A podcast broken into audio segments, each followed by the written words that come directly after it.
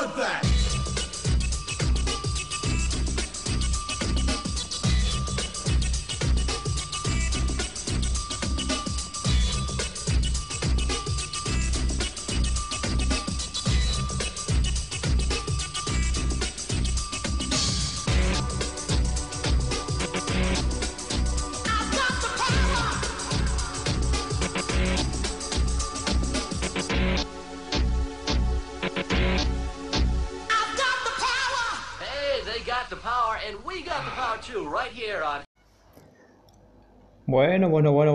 18 enters.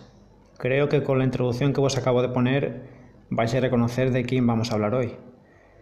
No voy a hablar de, de una película, sino yo lo que quiero hoy es hacer un, digamos, una, una alabanza, una reivindicación a uno de los actores marciales eh, más infravalorados y personalmente pienso que tendría que haber tenido mucha mejor suerte de la que tuvo.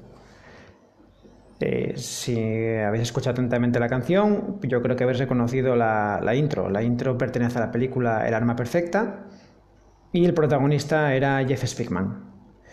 Eh, durante un tiempo he estado hablando en, pues, en Twitter e Instagram, eh, salí diversas conversaciones de que este hombre pues, bueno, nunca tuvo la suerte que, que debía haber tenido, la suerte que se merecía ni él ni el Kempo, porque quedó demostrado que, el Kempo era una. visualmente es un arte marcial que, la verdad es que impacta, impacta desde el primer momento. Eh, le viene a pasar algo parecido a lo que pasó a la capoeira, eh, si os acordáis. una película, solo una película, realmente solo hay una película en la que se haya hablado de la capoeira, que se llama Solo el más fuerte, protagonizada por Marta Cascos, digamos que era su primer papel protagónico. Y, al igual que pasó con el tiempo, pues bueno, pues tampoco tuvo suerte más allá del mercado del videoclub. Que yo creo que de ahí eh, es el culto que, es el que le rendimos muchos, tanto a lo que es la capoeira eh, y a la película Solo el más fuerte, como en este caso el culto que se rindió a, al arma perfecta y bueno, son solo alma perfecta. Yo sí, bueno, básicamente sería el alma perfecta, porque aunque bien es cierto que continuaría su carrera hasta el año 2006, eh, Jeff Speakman nunca tuvo el éxito que podría tener pues, actores como Jean-Claude Van Damme, Steven Seagal en su época, que justamente era la época en la que estrenó Alma Perfecta, o Chuck Norris, o incluso Arnold Schwarzenegger o Sylvester Stallone, aunque aquí ya hablaríamos de digamos, de mayor nivel, estatus de, estrella. Pero bueno, antes de empezar, yo lo que quiero es, es decir que, este programa va con dedicatoria. Eh, se lo quiero dedicar a una persona muy especial, señor Johnny Lawrence en Twitter, eh, señor Isaac. Eh, se lo quiero dedicar a él porque él es un afamado kempoísta. toda la gente que conozco en redes sociales, para mí es de los mayores expertos, si no el más experto en, en kempo es un apasionado de este arte marcial y al cual yo le he pedido ayuda porque realmente no sabía cómo enfocar la no sabía cómo enfocar este episodio. Sí que sabía que no quería repetir porque para mí superar el podcast que hizo que hicieron los compañeros de Espartanos de Cine sobre Arma Perfecta mm, ni quiero ser repetitivo ni, ni, quiero superar nada que hayan hecho ellos porque para mí son son como mis hermanos. Entonces, yo no quería, lo dicho, no quería ser muy reiterativo con esto. Entonces, dándole vueltas a, la mollera, lo que decidí fue que, en vez de hacer eso, en vez de hacer un podcast, un podcast centrado en, en lo que es la película El arma perfecta, pues lo que quiero es, en cierto modo, glorificar lo que es la, la figura de Jeff Spickman, darle cierta relevancia, la que merece, al Kempo, y hablar de las poquitín por encima de las tres películas principales que hizo Jeff Speakman. Eh, son casi seguidas y aparte esas son las tres primeras que hizo y todo lo que vino después para mí sinceramente, a ver, es, mi opinión, ¿vale? Yo no sé si alguno habrá visto toda la filmografía de Jeff Speakman. Y yo sé que he visto después de estas tres que voy a nombrar hoy, que serían El arma perfecta, Street Night, que aquí se llamó Calles Violentas, y El experto, eh, hizo, creo que fueron otras seis o siete películas, pero ya os digo que no, vamos, eh, serían las típicas esta que ves la sexta un domingo que no vale, vamos, casi no, vamos, que, que, la ves es de consumo rápido, que las ves y que te olvidas rápidamente de ellas. Entonces voy a centrarme solamente en estas tres y bueno, como ya habéis dicho, es un programa dedicado a, Isaac, a Johnny Lawrence y bueno, pues vamos a ver un poquitín de lo que es el Kempo, vamos a ver un poquitín de lo que son las tres películas que hizo Jeff Speakman y un poquitín también de, de quién era Jeff Speakman. ¿De acuerdo? Bueno, pues que no lo he dicho al principio, para quien debute hoy conmigo, mi nombre es José María Molano y este es el podcast de Más que Cine de los 80. ¡Vamos allá! Bueno, pues como ya he comentado, eh, vamos a empezar primero explicando qué es el Kempo. Aquí todo lo que voy a citar son informaciones que, que me ha pasado el compañero Isaac, ya que os he dicho que, es uno de los, sino el que más afamado especialista de lo que es el, el y por lo tanto toda esta información pues la tengo que agradecer a él. ¿De acuerdo? Empecemos. El Kempo. ¿Qué es el Kempo? Para quien no lo conozca, el Kempo Karate americano o Ed Parker Kempo Karate eh, es un arte marcial que es de origen chino-hawaiano. Fue creado por el maestro Edmund Kealoha Parker en Hawái en los años 50 y su primera escuela abrió en el año 1954. Parker era alumno del gran maestro William Kwai Sun Cho, creador de lo que hoy en día conocemos como, como el verdadero Kempo, y sintetizaba sus conocimientos en artes marciales chinas y sus estudios con otros maestros como James Mitose del Kenpo Jiu-Jitsu japonés. Chou creó un sistema rápido y directo que era basado en muchos encadenamientos de golpes, eh, eliminando así el, concepto de, golpe muerto que son las que tienen las artes marciales japonesas.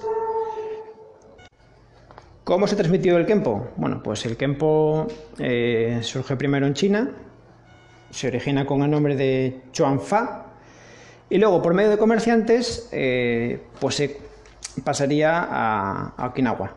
Okinawa era un protectorado chino y siguió siendo así hasta que fue invadido por Japón. Luego de Japón, a finales de los años 20, pasaría a las islas de Hawái a través de, de la inmigración y llegando después al continente americano y después al resto del mundo. Para quien no lo conozca, Ed Parker era, eh, si os dais cuenta, aparecen algunas películas de, Chuck Norris. Eh, llegó a, a trabajar también, bueno, a entrenar a, Elvis Presley. Y este hombre lo que hizo fue llevar eh, a un paso más allá a los conceptos de, de, su maestro. ¿De acuerdo? Él creó un sistema basado en principios de la física y de las matemáticas, aplicadas a la defensa personal. Aquí, la defensa personal es donde radica lo que es la esencia del Kenpo Karate. ¿De acuerdo? Todo el sistema se orienta desde el principio a que el que lo practique pues, pueda desarrollar eh, herramientas efectivas para defenderse en la calle, sea cual sea su constitución. Es decir, eh, puede ser una persona de 100 kilos y medir 2 metros, tanto como puede ser una persona que mida 1,50 y pidas 20 kilos, que tú te vas a defender igual con este arte marcial que, que cualquier tipo de persona. ¿De acuerdo? Eh, Así, Spark lo quería seguir dar eh, lugar a uno de los sistemas más complejos y efectivos de lo que se denomina como artes marciales.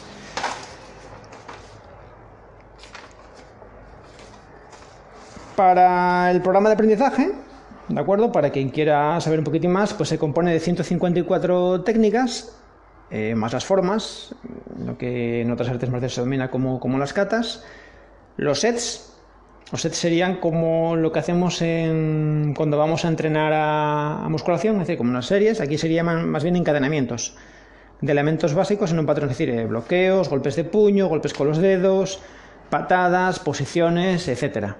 ¿De acuerdo? Y hasta aquí sería lo que denominaríamos un poquitín como es la, quién fue el creador y qué es la historia de, por encima del Kempo. Para quien tenga, quiera saber un, poquitín, pues ya tendrá cierta idea, ¿de acuerdo? Y ahora, pues vamos a pasar al, protagonista, a la persona sobre la quien vamos a, formar, a, a darle forma a este episodio. Vamos a hablar ahora mismo de el alma perfecta, Jeff Spickman.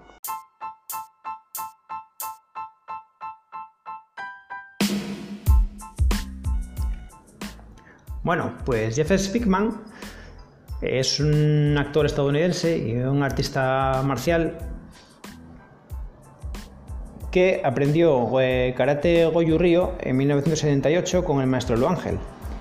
Siendo ya quinto dan, el maestro le recomendó pues, que empezase a entrenar con Ed Parker y se iniciase en el arte del Kempo en 1983, consiguiendo el cinturón negro primer grado en 1984.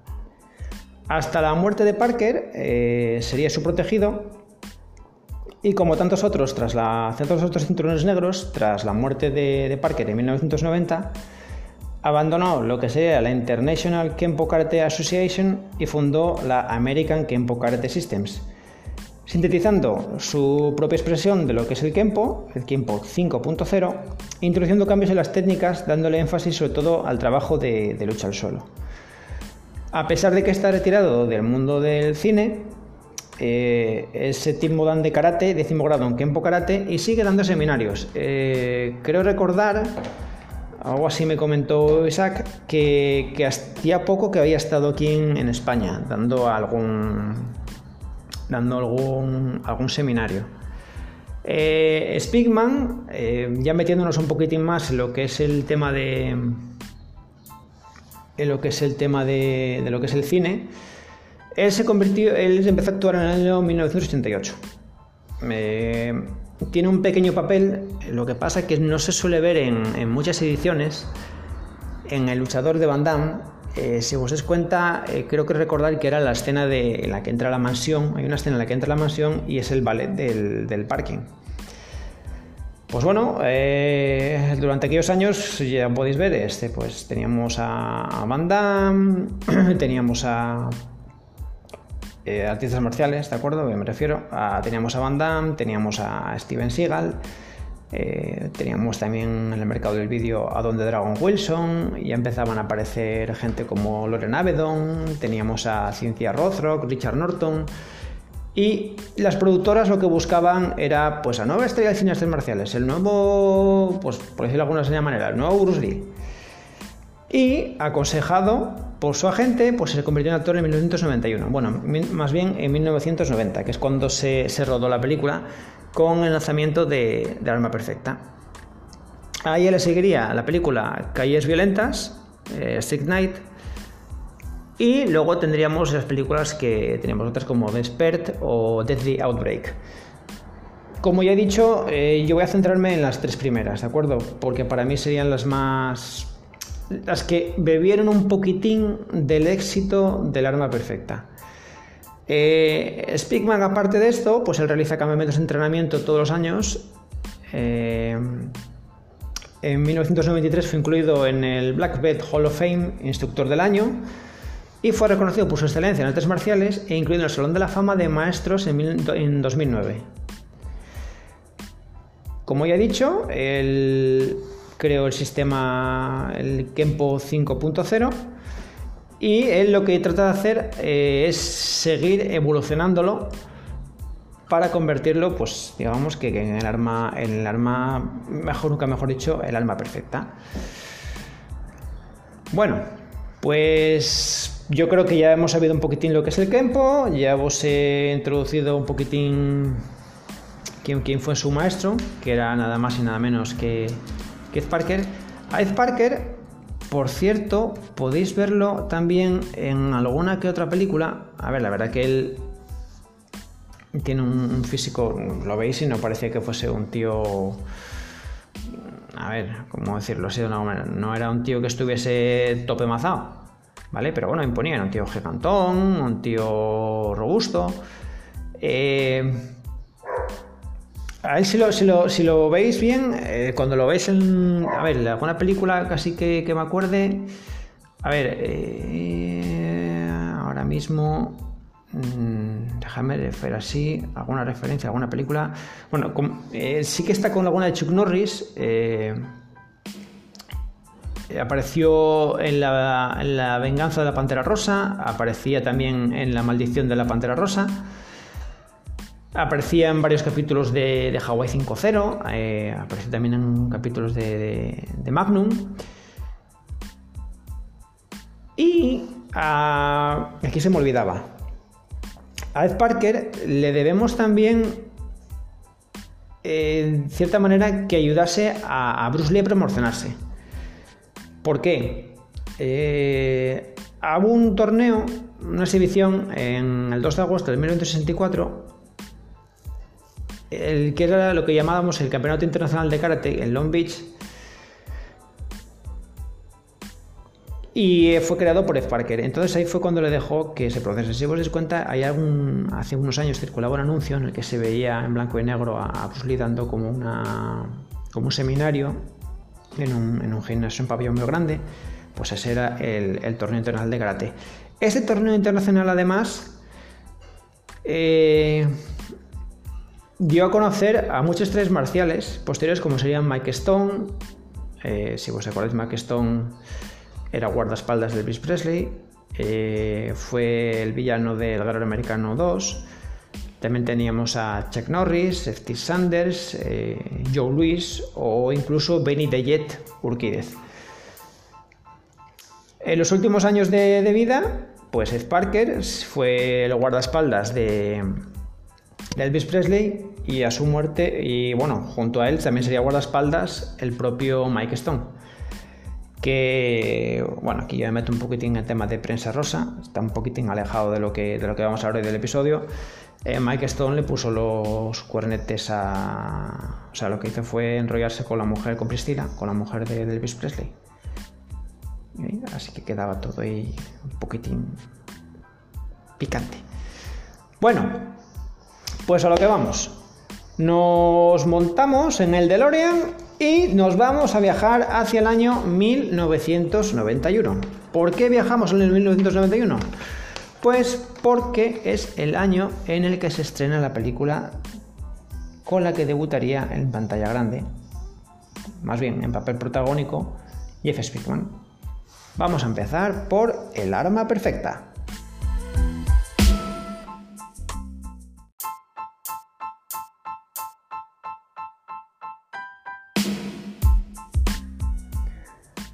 El arma perfecta. El arma perfecta es una película del año 1991 en la cual, eh, dirigida por el director Mark Dissal, ¿de qué nos suena Mark Dissal?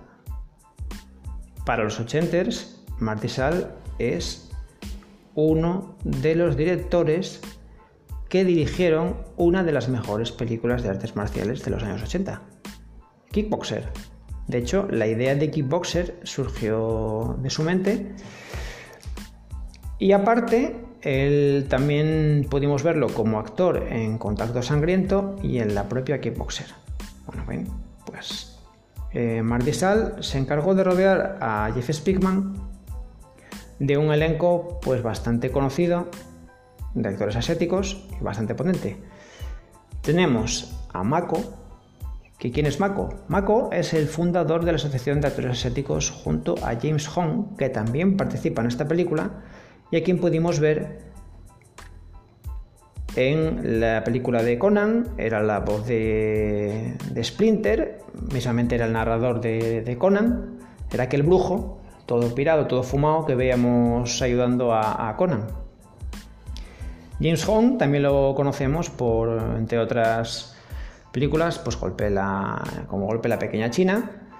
Y aparte tenemos un villano de envergadura. Y cuando digo de envergadura es que el tío era una mole, pero una mole de las grandes. Me refiero al profesor Toru Tanaka. Aquí tampoco se comió la mollera, aquí simplemente lo llamaron Tanaka para no tener que... O sea, que yo creo que le pusieron un nombre Tanaka para no tener que olvidarse de su nombre y para no, no ofenderlo. La verdad que Tanaka, eh, a ver si lo recordáis, era un luchador de sumo, eh, había hecho su, aparición en, en Hawaii 5-0 impone, porque tú ves que es, que es un cuadrado, es igual con Sugus. El tío es un 4x4 enorme. O sea, para meterle aquello tendría que ser, vamos, para meterse con aquello hay que tener los, los huevos pero, pero bien puestos. Eh, a lo que iba. Disal, pues eso, rodeó a Spickman de, de los mejores actores éticos de, del momento.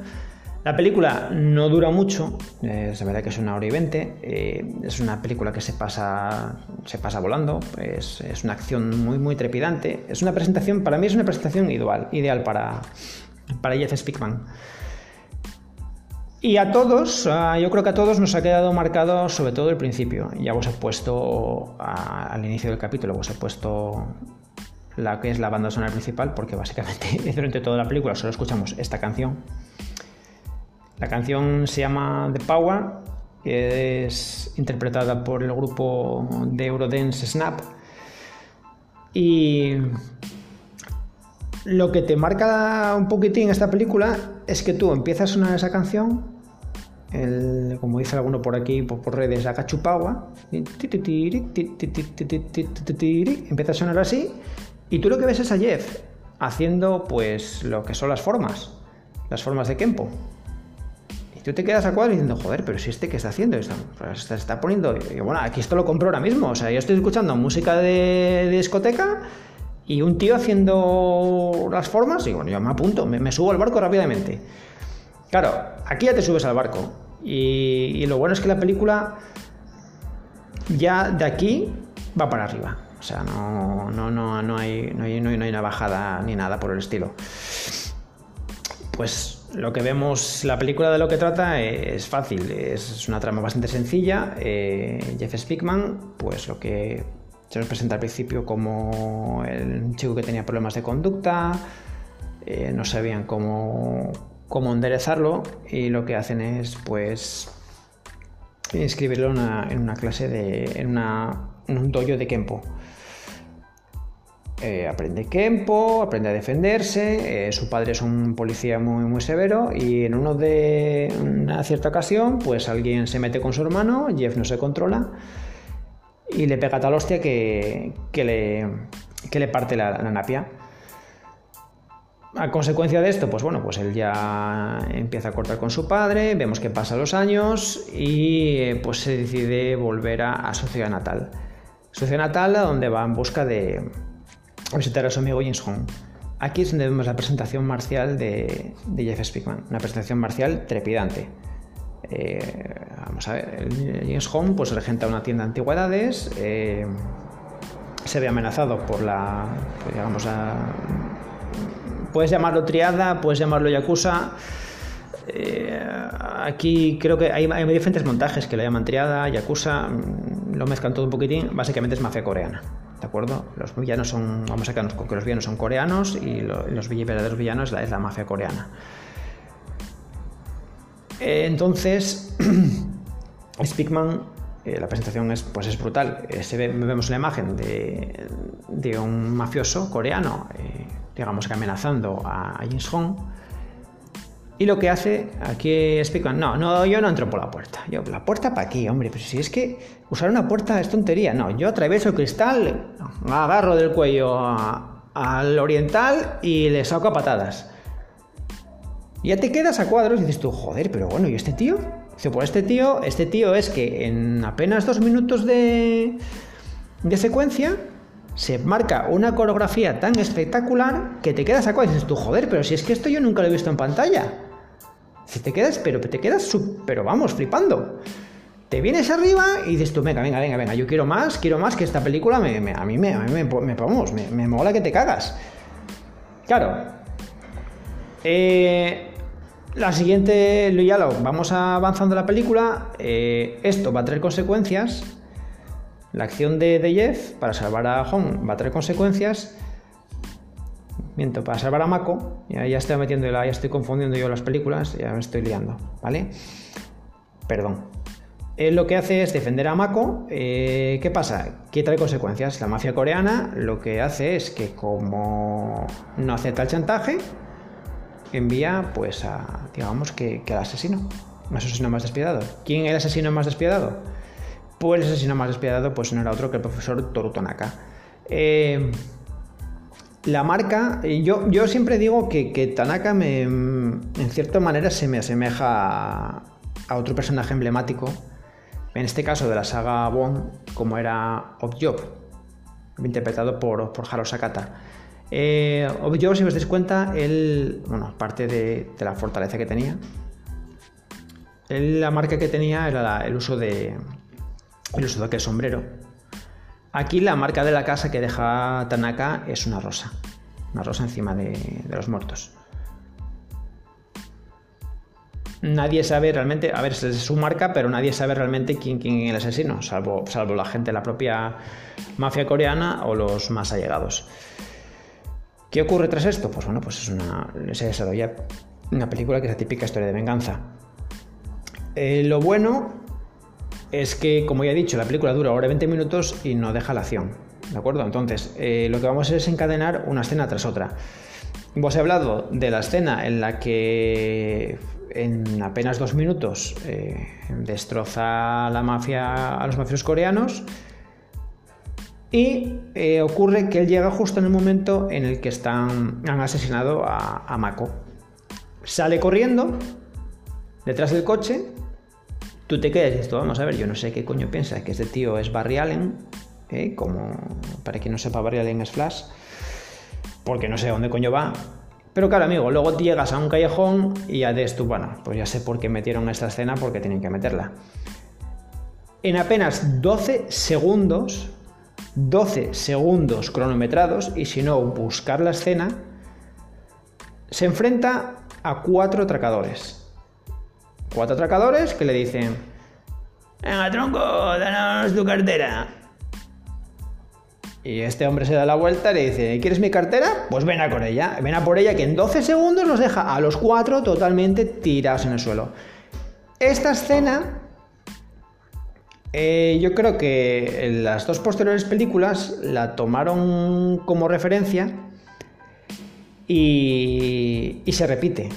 No con tanta espectacularidad como esta, pero tanto en Calles Violentas como en El Experto va a haber dos escenas en callejones y la que más se asemejaría yo creo que sería también por la por digamos por la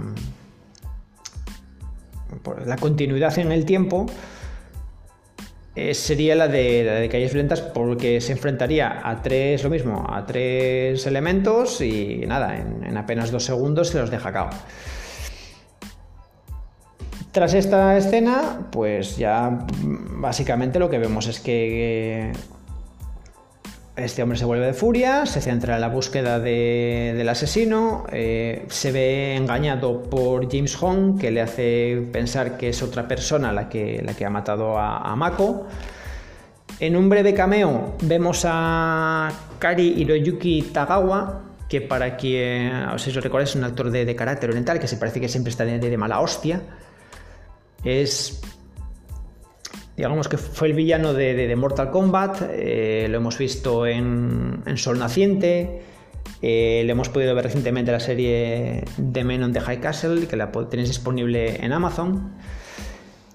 Y, y bueno, va todo encaminado ya hacia el final. Ya os he dicho que dura 20 minutos, o sea, mm, es mucha acción, pero condensada en apenas 3-4 escenas.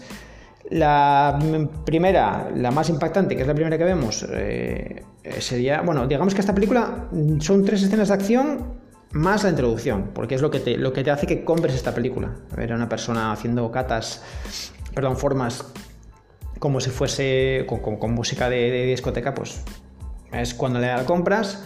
Vemos la escena de lo que es el atraco en el. Digamos, el atraco, no, perdón, la extorsión en la tienda de, Mako.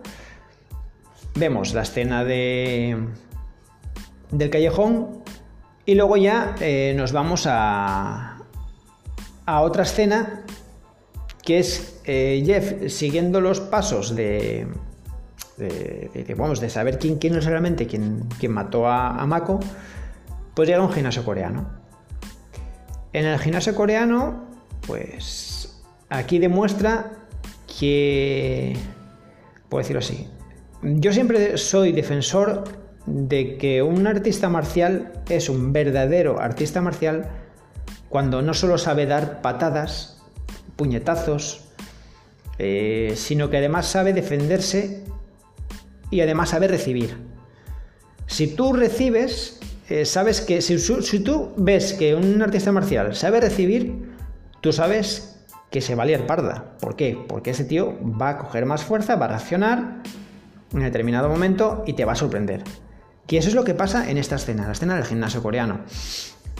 De, se enfrentaría aquí, pues, pues lo que hace, bueno, eh, le dice, le están vacilando, ¿no? Le, dice, ¿tú quieres información acerca de quién mató a tu amigo? Bueno, pues tienes que enfrentarte a los tres y demostrarnos qué es lo que vales. El tío, pues nada, eh, chuleta, se quita la camiseta y vemos por, vemos, digamos, por segunda vez, a ver, Spickman no es digamos, la, musculatura que estábamos acostumbrados a ver en, yo qué sé, pues en Van Damme, que era muy, muy masivo, en Dolph Lundgren, que era igual de masivo, eh, o un Don Dragon Wilson, que era un poco más fibroso, o mismamente un Wesley Snipes, que es una mezcla de, los dos, y entre fibra y, masivo. Él es una persona, pues se ve que está en forma, pero no está tan, digamos de alguna manera, tan anabolizado por decirlo de alguna manera, ¿de acuerdo?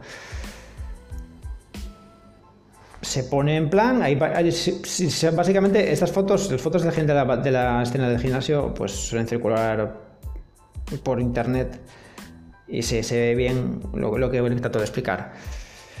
Aquí, pues bueno, pues él se lanza a por ellos y es lo que he dicho. Eh, para mí, aquí demuestra que es un verdadero teste marcial. ¿Por qué? Porque sabe muy bien recibir. O sea, le encaja los golpes, eh, se levanta, se ve que está cansado.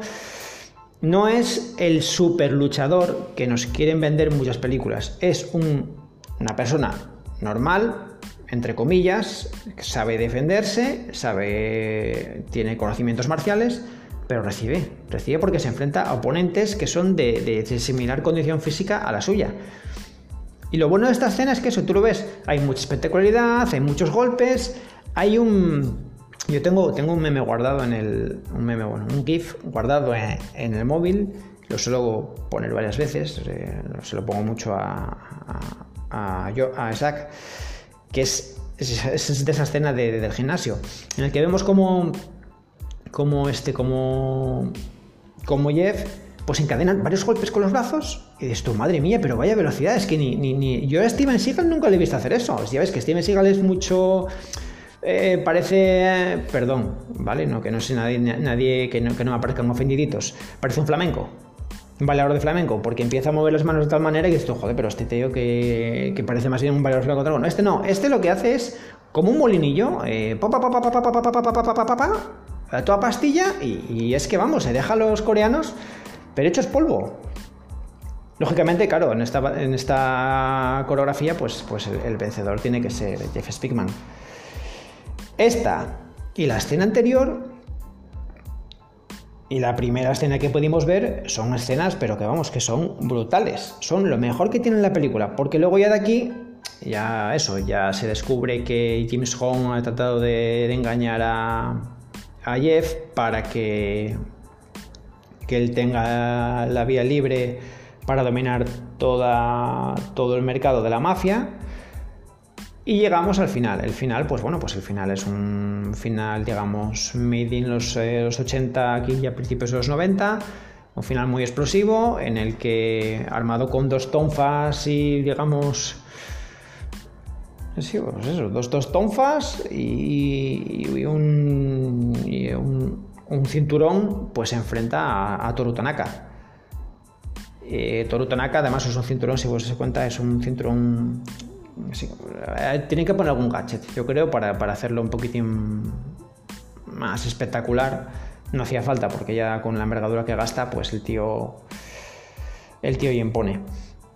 Pero bueno, eso, la escena final yo a mí no me, gusta, pero no me apasiona tanto como las otras tres. es un final muy explosivo, made in, ya os digo, made in los 80, 90. Pero si, me tengo que quedar con. Si, de esta película hay que quedarse con varias escenas, eh, yo creo que las tres primeras son, son marca de la casa. Son marca, son marca Kempo, marca Jeff Spickman. ¿Qué pasó? Eh, aquí ya se empieza a torcer el camino. ¿Vale? Eh, tras el rodaje de la película, pues sí que había. Oye, joder, pues salió de puta madre la película, eh, tiene buen éxito, tiene buena crítica. Yo creo que vamos a sacar algo potente. Y empezaron los distribuidores de Columbia, de, perdón, de Columbia no, de, de, Paramount. Y, ¿Y qué pasa? O, eh, pues bien, bien mal aconsejado por su, por su agente, Spigman firma contrato con la Canon. ¿Qué pasa? Que los planes de secuela se quedaron en, punto muerto. Se quedan en punto muerto y, oh sorpresa, ¿en qué se convirtió la secuela del arma perfecta? Se convirtió, agarraros al asiento, en Speed. Fijaros de lo que derivó lo que es luchar contra la mafia coreana a luchar contra un loco que te pone una bomba en un autobús. Pues eso era los planes que iba a ser la secuela. Yo la verdad que, si me tengo que imaginar a, Speakman repartiendo esto para un autobús, pues no, no, creo. Yo supongo que ya habría varios giros de guion, lo que me de alguna manera. A lo mejor la idea principal era enfrentarse así a un, una bomber, a un loco de las bombas, pero no, no a nada de meterlo en autobús. ¿Vale? Eh, ¿Qué pasa? Que como digo, las cosas se van a torcer. Se torcen porque yo supongo que sería mal aconsejado. Ya había muerto. Eh, Parker murió al poco del estreno de la película, un poco antes del estreno de, Arma Perfecta. Y yo creo que de cierta manera algo debió quedar tocado también este hombre. Y lo que, se, lo que pasa es eso: que, firma un contrato. Que me estoy secando. Me estoy quedando seco de tanto hablar. Así que dejarme tomar un poco de, de café que vamos a quedar aquí sequitos. A lo que iba, algo debió fallar o algo con su agente o, no sé, pues él se perdió un poco el rumbo y firma con la Canon. Con tan mala suerte que la primera película que hace con la Canon sería la última. La última para él con la Canon y la última de la Canon, ya que tras esta película, que sería Calles Violentas, que en Estados Unidos se llamaba Strict Knight, el caballero de las calles, traducción, eh, la Canon pues pasaría a, bancarrota. Similitudes con el arma perfecta. Aquí, si me permitís, vamos a, vamos a, voy a enlazar las dos películas, ¿de acuerdo? Tanto lo que es eh, eh, Calles Violentas como lo que es El Experto. porque tampoco es que tengan mucho más chicha que la que realmente tenía el arma perfecta. Entonces quiero, quiero centrarme un poquitín, contar un poquitín de curiosidades y y bueno, eh, las curiosidades y hablar un poquitín de, cómo, cómo, nos mostraba a, Jeff Speakman. ¿De acuerdo? Entonces, vamos a hablar calles violentas y el experto.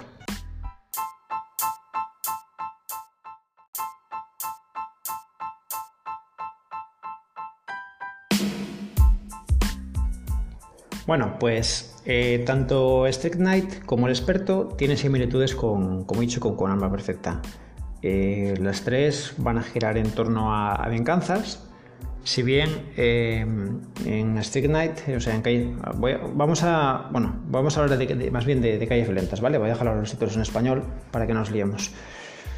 calles violentas mm, no es una venganza en sí, digamos que es una venganza, bueno, es una venganza por la muerte de, o sea, él recibe un encargo, eh, es un ex policía que no, en un accidente no pudo salvar a, un, no pudo salvar a, una rehén de un criminal perturbado. Eh, el tío se siente atormentado y lo que hace es trabajar eh, reparando autos en un garaje que, no, que es propiedad de su padre. ¿vale? Eh, recibe un encargo de buscar a cierta persona y, bueno, pues lo que hace es pues tratar de, encontrarla porque se ha enamorado de, su hermana. Y sin embargo, el experto sí que es una venganza, historia de venganza, porque aquí lo que hace es eh, tratar de vengar la muerte de, su hermana. Eh, su hermana que ha sido asesinada por un sádico y decide tomarse la, la venganza por su cuenta en un plan Death Wish. ya que por causas de la justicia, pues este hombre no, es condenado a muerte como tenía que haber sido y decide tomarse la, venganza por su mano. Street Night, o sea, Calles Lentas, fue, ya os digo, fue la última película producida por la Canon y bebía un poquitín, digamos, de lo que ya era la, el arma perfecta en cuanto a acción. Eh, aquí tienes imágenes, por ejemplo, que se vuelve a oír de Power en cierto momento, y un momento que vemos a, a, Jeff paseando con, con, la chica que le ha, que le ha hecho el encargo. Y de fondo, eh, pues escuchamos una música. Eso es, hostia, esta música me suena. Sí, es, es, de, se oye un poquitín de lejos, pero se oye perfectamente que es, que es de Power. Eh, la película pues trata, pues eso, son, digamos que es una, eso, el, el hermano de, de, su amiga, Rebeca, pues eh, se, se, sumorea que ha sido, ha sido el que ha matado a, a, un líder de una banda callejera. Aquí se nos presenta un conflicto de bandas callejeras que tan de moda estaban en los años 90 en Los Ángeles. Eh, las dos bandas callejeras, los Latin Lords y los Blades. Eh, si podéis, yo por ejemplo esta la pude ver en... Solo la, he encontrado en YouTube. Está completa pero está en inglés. Lo bueno es que para los que seáis un poquitín duchos en inglés se entiende bastante bien. No es un americano de estos marcados, y se vio favorecido en cierta manera porque, claro, eh, tenemos bandas latinas que, que, se pasan hablando, pues eso, más como, digo, como dicen algunos en spanglish. Es decir, no, no, es un inglés muy marcado y se, se puede entender bien. Eh, la, visión, la versión que yo vi en YouTube, eh, por lo que tengo en cuenta, es la versión original, la versión íntegra. Y, y, bueno, pues nada, eh, la película ya os digo, es, una pelea entre bandas, él está por en medio y las escenas de acción pues siguen casi, casi el mismo patrón, digamos, que de, que de la nueva perfecta. Es decir, en la presentación, eh, la presentación es, él no puede evitar que asesinen a una rehén de un criminal perturbado. Eh, luego ya lo vemos trabajando en el garaje de su padre eh, pues recibe el encargo de, Rebeca, eh, vemos cómo hay una subtrama en el que hay una... La, de fondo son...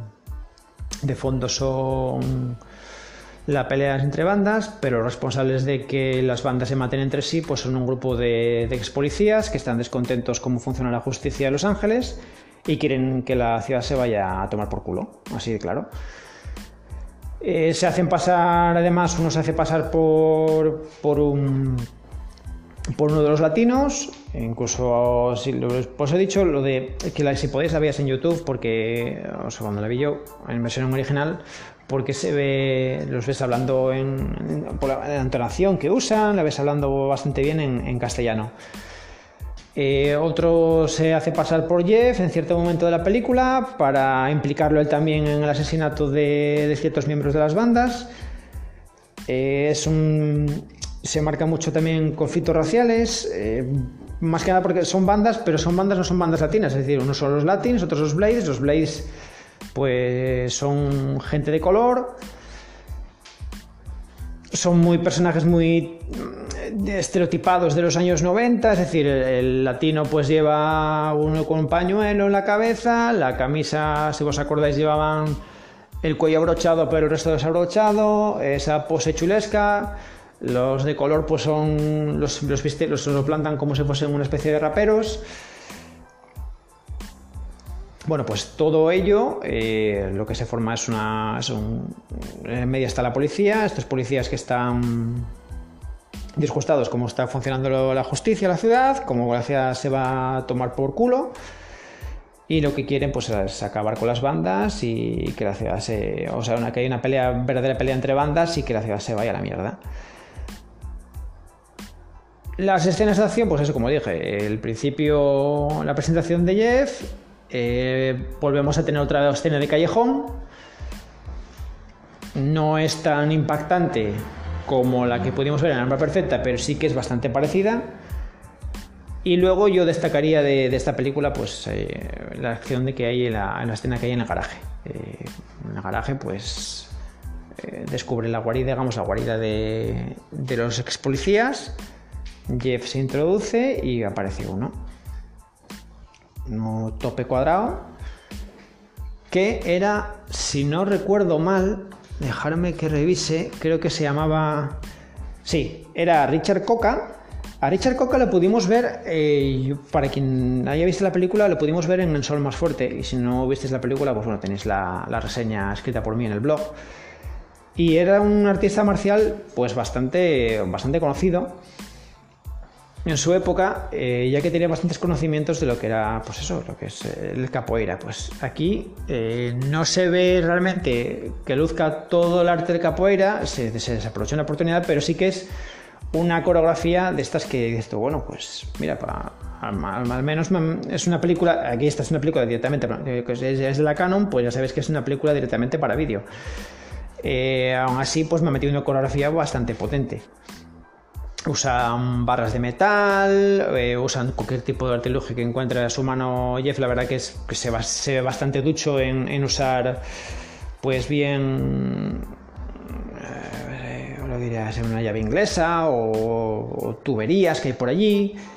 Eh, aquí sí queda muestras un poquitín de, sí que se empieza a mostrar eh, su concatenación de, de golpes, se empieza a a pasar patadas, eh, que de puñetazos similares a la escena que pudimos ver en Arma Perfecta en el gimnasio. Y la verdad que es una escena que para mí dura bastante, o sea, para lo que suele ser eh, este tipo de películas,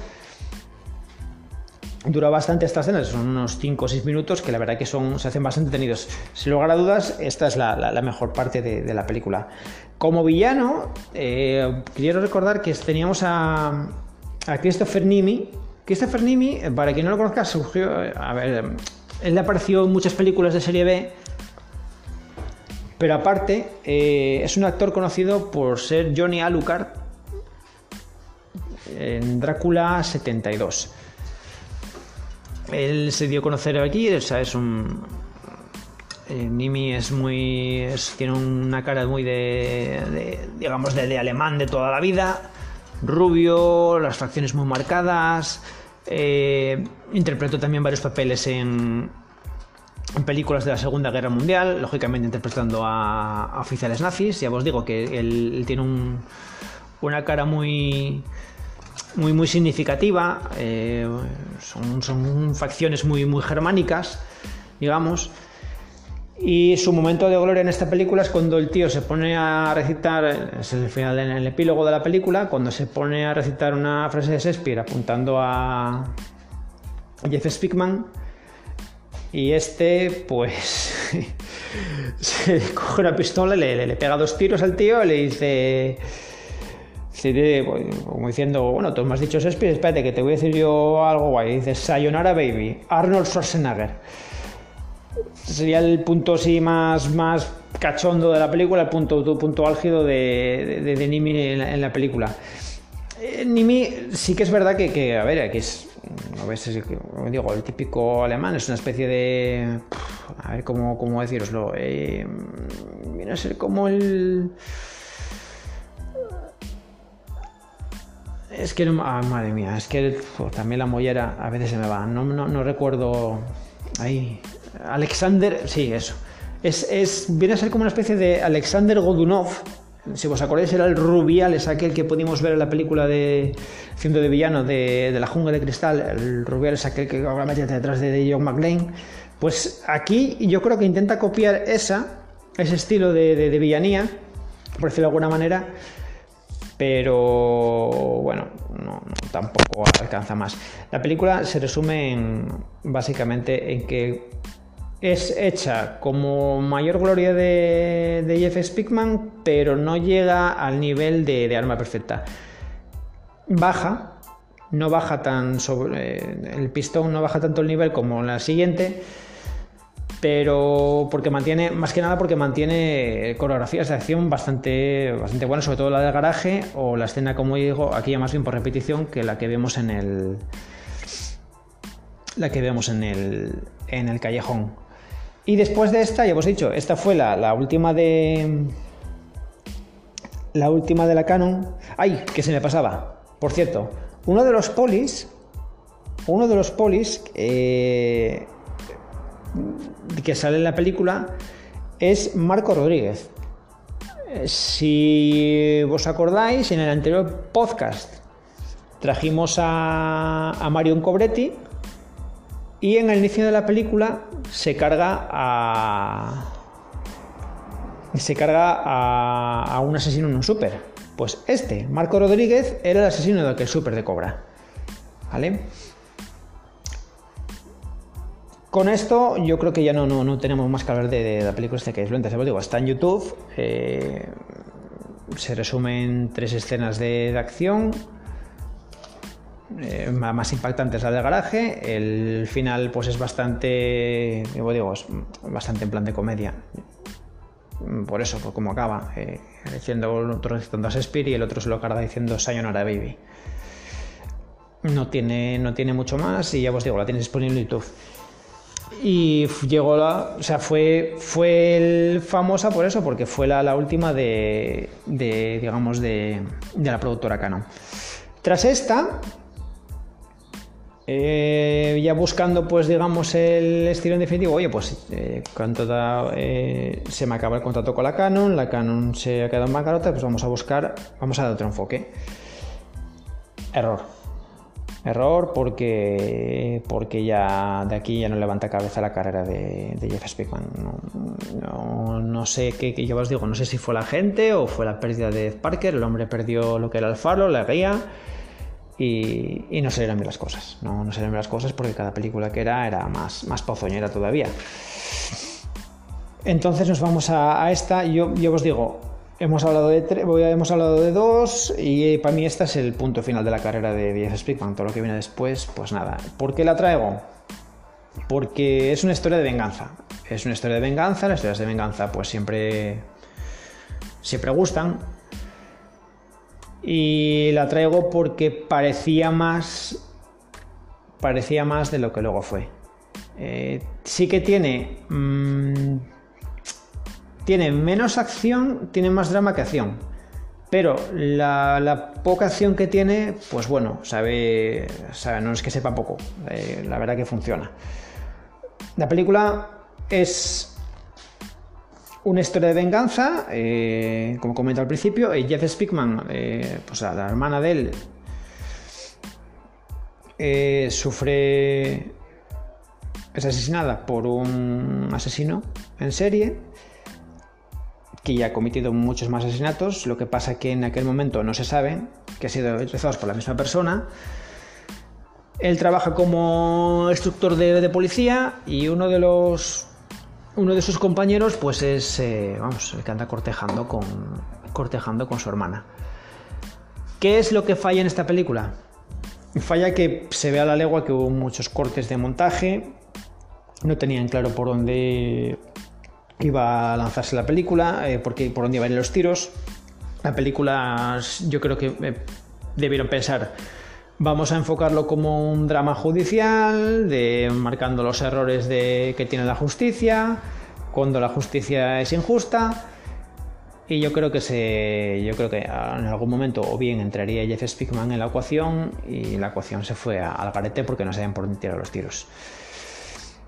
Eh, es que no, no, hay cosas que no, no, no, no me cuadran. O sea, él muere, la hermana es asesinada, pero tú no lo ves a él. eh, no, no hay, digamos, no hay secuencialidad. Eh, porque tan pronto nos pasa como nos metemos en otro. En otra. En otro juicio, en otro asunto. Luego, no hay, es que siento mucho la, muerte de, de mi hermana, estoy desesperado, pues mira, al final voy a entrar yo a la, la prisión, voy a tomarme la justicia por mi mano. Hay dos o tres montajes, yo no sé si también que el montaje que vi yo eh, no, no, no es el original, eh, y de hecho yo la copia que, que conseguí es una copia, digamos, cutre, porque la, la, la conseguí en no sé si fue en, Amazon donde la conseguí, pero, pero la verdad que, que no, no, no parece que sea el corte original, porque ya digo, en muchos cortes no, no hay una secuencialidad, hay muchos cortes de guion. Eh, merece la pena si, si queréis verla, porque está. Está James Rowling, quien no lo sepa, es el padre de, Thanos, ¿vale? el padre de Dios Rowling. Y hace de aquí hace de alcaide un alcaide que, que es asesinado en nada. O sea bueno lo dejan es un, se presenta como el típico alcaide chuleta que, que puede con todo que puede que puede hacer lo que sea de los cojones que la ley la hace él, que es el rey de- del cotarro y que aquí se hace lo que él dice y punto. ¿Vale? Es muy, muy una de muy la línea de, las películas de años 90, cuando pones películas carcelarias que eran todos unos hijos de la gran puta, pues, pues aquí igual. Aunque no llega al nivel de hijoputismo que pudiesen tener otros al- alcaides, como me se me viene a la cabeza rápidamente el Donald Sutherland de, Encerrado. ¿Vale? Eh, lo que digo, la película se pierde entre trabas judiciales y, y criticar un poquitín el sistema judicial americano que nos deja bastante de la acción. Nos regala una que es bastante impactante, que es una escena en la que vemos, digamos que es como una... Están decidiendo qué hacer con un preso, que no saben si, si conmutarle la pena de muerte o no, y los hermanos, unos rednecks típicos estadounidenses, pues asaltan, asaltan lo que es el juzgado, eh, pues encañonan a todo el mundo, se van cargando gente. Y aquí es donde pues entra acción nuestro, nuestro héroe y la verdad eh, da dos patadas, dos puñetazos, no da un poco más y lo que hace es convertirlo, lo convierte en una especie de, de- vengador. Me, se me viene la cabeza rápidamente que es como una especie de... El, Chuck Nor- el Charles Bronson, iba a decir Chuck Norris, no. El Charles Bronson más desmadrado, pues eso, a, tiro limpio, pues se acaba, acaba con los con los hermanos de con toda la familia de, de, este, de este preso. Em, todo el resto de película pues se, va a centrar básicamente en eso, en, en sacar a la luz los fallos del sistema judicial americano, eh, el- la profesión de él que se nos presenta al principio, que era como una especie de instructor de, digamos, de, de SWAT, se presenta como un instructor de SWAT que los entrena para que estén preparados en caso de de, pues, pues, de- de- escenas tensas de, acción o escenas de peligro pero es que no sale más en la película. Eh, aquí no, no vemos más no, no, no, no vemos que, que- que sea eh, que, que por decirlo de alguna manera que, que, que te sirva de relevancia a la hora de, de explicar la película, porque es que realmente yo creo que, que si nos hubiese explicado, mira, eh, Jeff Speakman, le das a entender que era un ex agente de las fuerzas especiales, retirado, que quiere vengar la muerte de su hermana. Nos lo plantas así y nos cuentas una historia de venganza y no te vas en rodeos, no, es que es sistema judicial, es que no lo...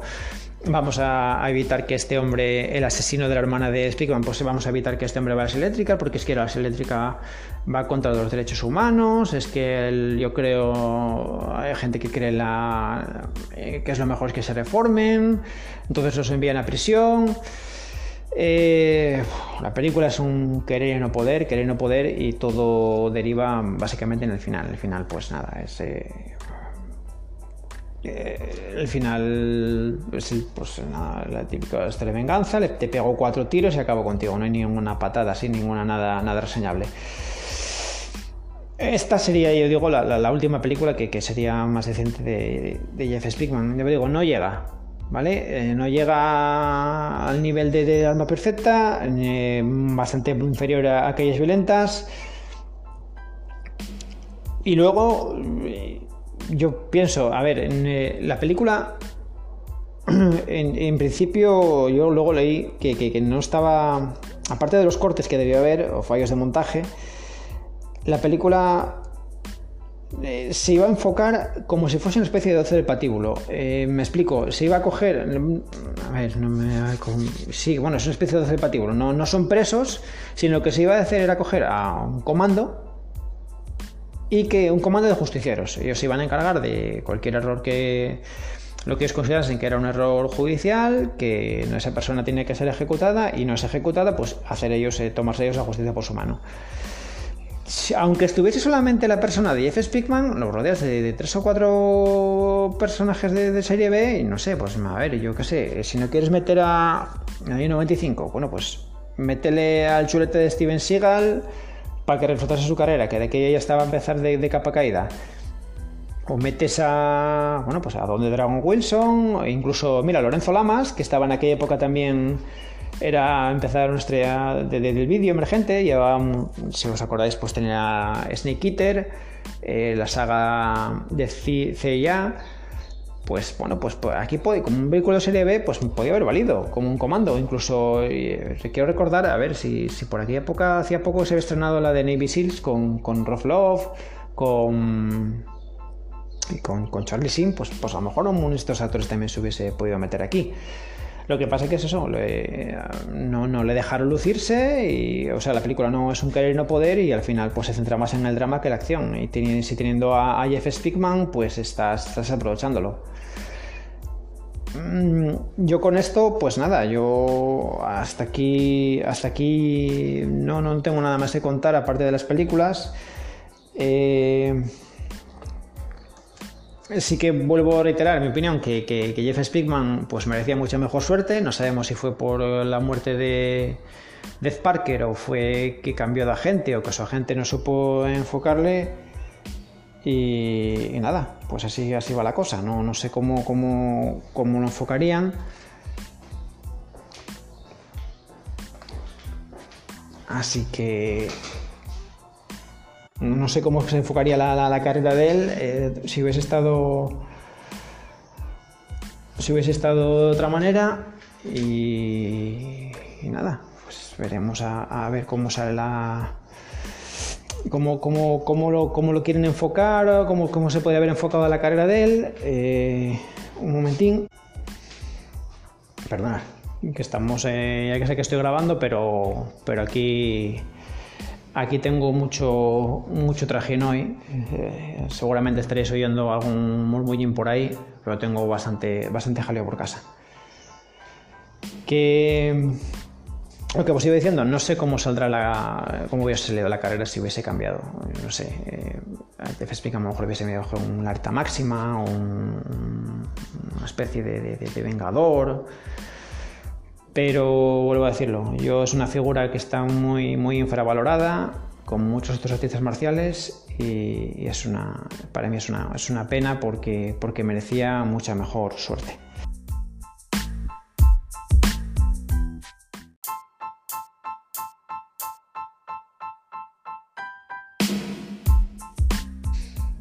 Y bueno, pues yo creo que con esto pues ya, ya, ya he dejado un poquitín eh, glosado un poquitín, he honrado un poquitín la, la figura de, de Jeff Speakman. Espero que, os haya gustado el episodio.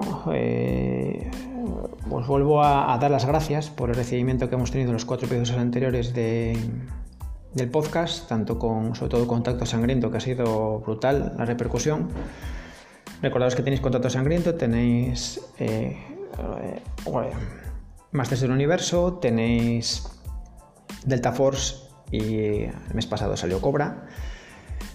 Y nada, Chenters, eh, daros muchísimas gracias por estar al otro lado, gracias por, la, por los inputs que me pasáis, por la... Gracias por, por, el apoyo. Y vuelvo a repetir que este programa va dedicado a, a Isaac, que podéis encontrar como Johnny Lawrence en Twitter Muchas gracias por la ayuda, campeón. Y, nada, que, que espero que estéis todos bien, que os vaya todo bien y que nos vemos próximamente en otro episodio de Más que 180. Soy José María Molano y nos podéis encontrar tanto en Twitter como Más que 180, en Instagram como Más que 180 y a mis compañeros Germán, David y Víctor los tenéis en la, página de Facebook. Y aparte tenéis también nuestro blog. Ahí tenéis reseñadas casi 400 películas, con lo cual podéis bucear entre lo más mejor y peor del cine 80. Un saludo campeones y un saludo chenters.